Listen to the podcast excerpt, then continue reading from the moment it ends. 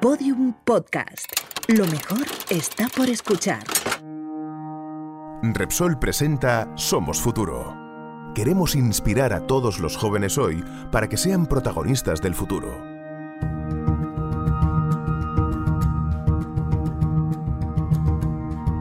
Hola, no sé si estás más o menos concienciado con el agotamiento de recursos, pero ya te avanzo que la idea de reciclar se nos va quedando corta. Y no es que debamos dejar de hacerlo, es que en este podcast, como ya sabes, somos futuro, por lo que vamos a ir más allá.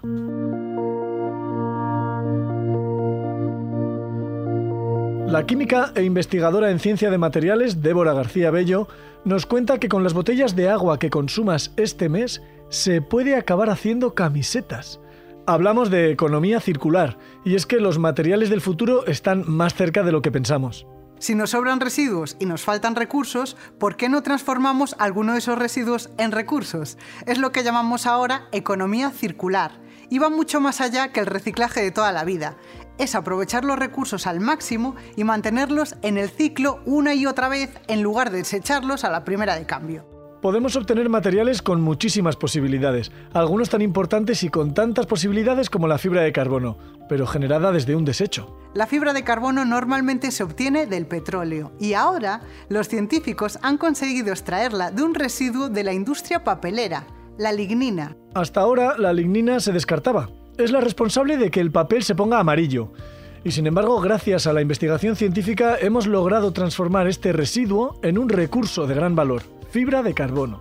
La combinación de residuos madereros, polímeros plásticos y fibra de carbono de origen vegetal está sirviendo para obtener materiales más sostenibles y de altas prestaciones, lo que permite fabricar, por ejemplo, los asientos de los estadios deportivos que resisten mejor a la intemperie. Y hay materiales que se usan habitualmente en moda que también son fibras de celulosa, como la viscosa, el modal y el liocel. La celulosa se puede extraer de residuos de madera y papel y con ella fabricar nuevos tejidos que consumen mucha menos agua y energía que otros tejidos orgánicos. Lo que no sé si sabes es que de los residuos también podemos obtener energía. Sí, sí. Los desechos pueden ser una fuente energética. Científicos e investigadores están utilizando el hidrógeno y materia prima reciclada para producir biocombustibles avanzados unos biocombustibles que se pueden usar sin modificaciones en los motores actuales, o la generación de gas a partir de residuos urbanos, un producto que podrá ser usado en empresas y hogares o servir como combustible para la movilidad. Pero, ¿y si consiguiéramos reutilizar algunos materiales no una vez, ni dos, ni tres, sino muchas más? Quizá no lo sepas, pero hay algunos que usas casi cada día que ya tienen ese superpoder. El PET es el tereftalato de polietileno, un plástico muy usado en envases de bebidas y en textiles. Químicamente es un polímero termoplástico y esto es muy interesante porque puedes cambiar su forma aplicando calor. Las clásicas botellas de agua son de PET y se pueden reciclar casi hasta el infinito. ¿Recuerdas que te había dicho que Débora tenía alguna camisa hecha a base de la reutilización de plásticos? Pues esos son los PET. Pero ¿cómo es posible? ¿Cómo somos capaces de reciclar el plástico? Hay dos formas básicas de reciclar plástico el reciclado mecánico y el reciclado químico. El mecánico consiste en identificar los plásticos y separarlos por tipos, triturarlos y fundirlos con calor para darles una nueva forma. El químico consiste en romper los polímeros en sus unidades químicas fundamentales y volverlo a recomponer. Romper los polímeros en unidades fundamentales. Débora nos lo explica con un ejemplo. El plástico es como un collar, un polímero, y se divide en cuentas, monómeros u oligómeros. Esto permite hacer nuevas polimerizaciones, nuevos collares, y obtener PET u otro tipo de polímeros, como fibras o resinas de poliéster. No solo podemos reciclar botellas vacías para fabricar más botellas, sino que podemos transformarlas en otros materiales. Hay ropa que vestimos hoy que ya está hecha con las botellas que nos hemos bebido. El podcast no os permite ver a Débora, claro, pero a mí me ha enviado una foto y esa camisa es la más de chula, la verdad. La investigación, el desarrollo y la innovación es lo que nos está permitiendo ser más sostenibles, convirtiendo los residuos en recursos. Algunos materiales pueden hacer algo que ya me gustaría para mí, vivir infinitas vidas. Maravillas de la economía circular. Pero ¿y si además pudiéramos reutilizar aquello de lo que más necesitamos deshacernos? ¿Y si pudiéramos reutilizar el mismísimo CO2 que necesitamos eliminar de la atmósfera? Elena González es bióloga y doctora en biomedicina, aunque yo también la admiro porque ha logrado tener un jardín en su casa hecho a partir de botellas de plástico. Cuando algo ya no sirve para lo que había sido diseñado, veo en ese residuo una oportunidad para crear algo nuevo, y eso es maravilloso. Lo es, pero vayamos a la cuestión.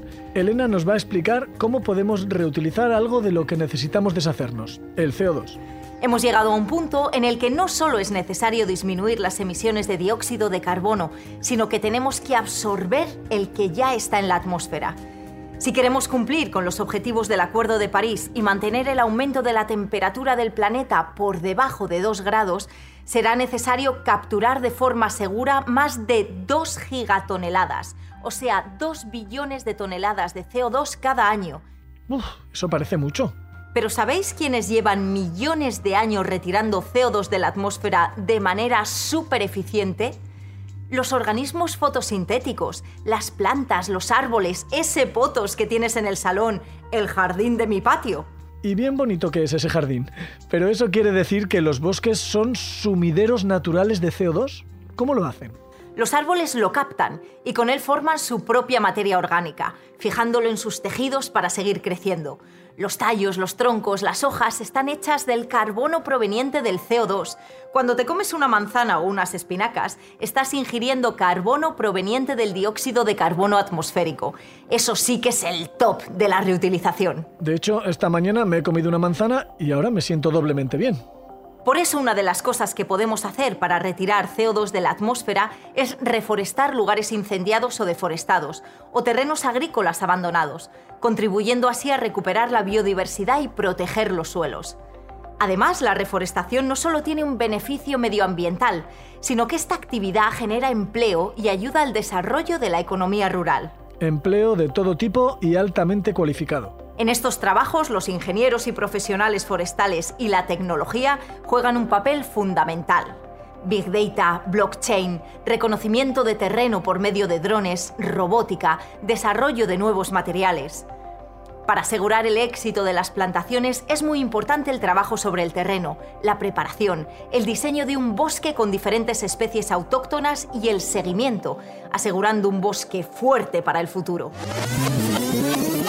Rebobinemos la cinta hacia adelante, aceleremos la grabación porque los bosques pueden ayudarnos a retirar CO2 de la atmósfera.